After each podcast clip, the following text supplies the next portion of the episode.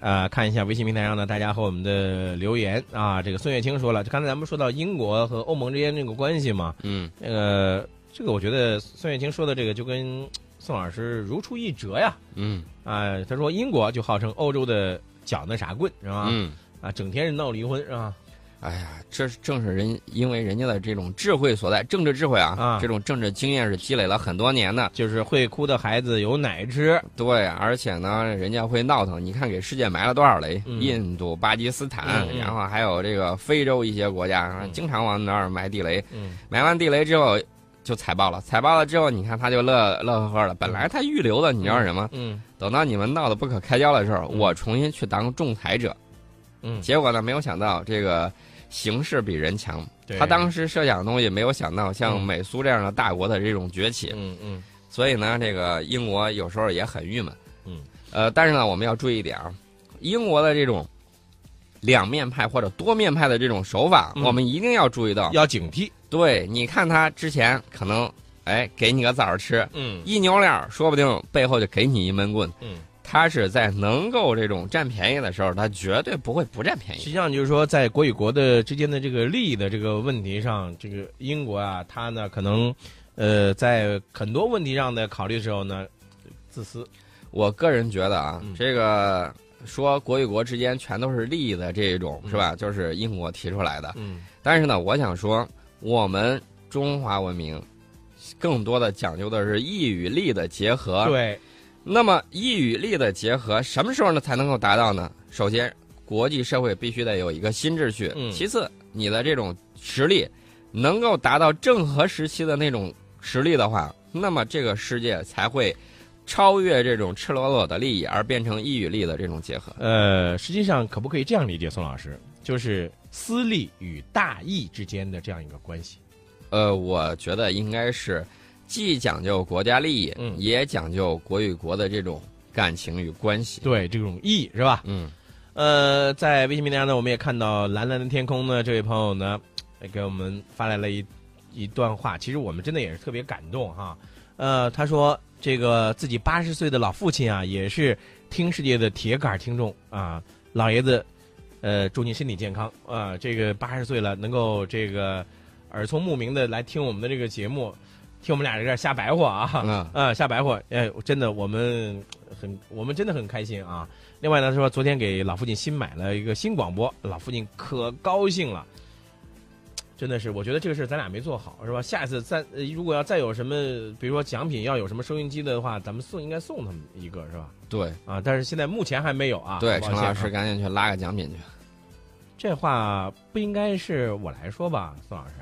我看到微信平台上蓝蓝的天空这位朋友的在称呼上就不一样，嗯，人家怎么称呼的，您知道吗？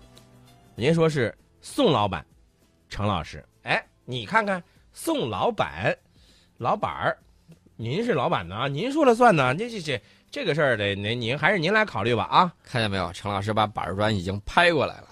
这个我从来不拍板砖，那我跟你说，我们都是呃要说说一些正经的一些事情啊，比如说我们接下来要说的这个事情啊，呃，宋老师，我们刚才在说到了这个欧洲的欧盟和这个英国之间的这个关系的时候啊，包括在呃这个以前呢，我们好像也提到了，英国有的时候呢会在有一些问题上呢做一些小的一些小动作，是不是？嗯但是不管怎么说，英国它是有一些它自己的一些这个想法的。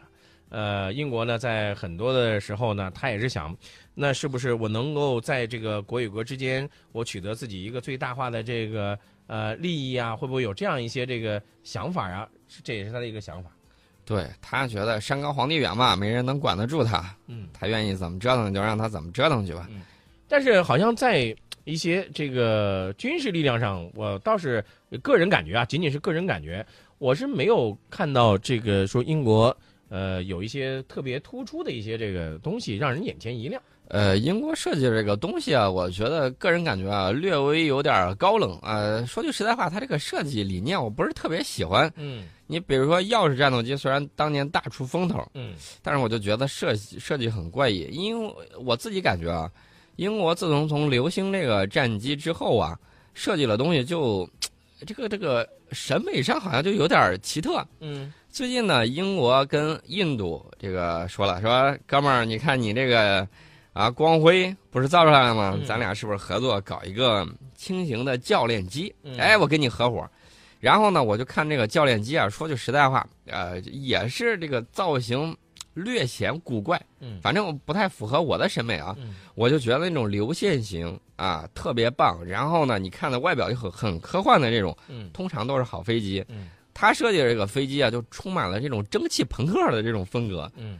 呃，至于这个轻，为什么他要跟印度合伙造这个轻型的这种教练机，嗯。主要原因就在于印度自己造这个轻型教练机实在是太坑人了。嗯。嗯啊！他们的这个空军呢，很反对使用这款，嗯。说你这个教练机简直就是寡妇制造机啊，嗯。受不了。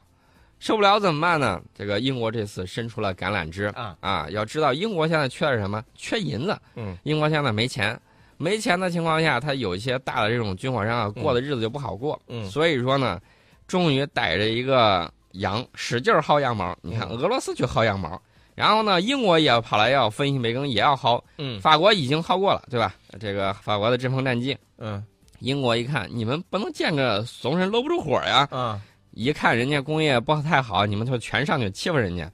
呃，这回又打算再去薅印度的羊毛。嗯呃，印度呢，因为确确实实有这方面的需要，嗯哎呀，我估计可能是要掉牙和血吞，好就好把东西给我造出来，不要像印度斯坦航空那样那么不靠谱。但是我觉得有一点啊，这个呃，宋老师，这个英国的剪羊毛好像是特别出名啊。呃，英国的剪羊毛没有美国的剪刀快啊，嗯英你英国呢就剪那么几下美国呢一剪夸嚓夸嚓，那就是收割全世界。你们这么薅羊毛，有没有考虑过羊的感受？真的是这样。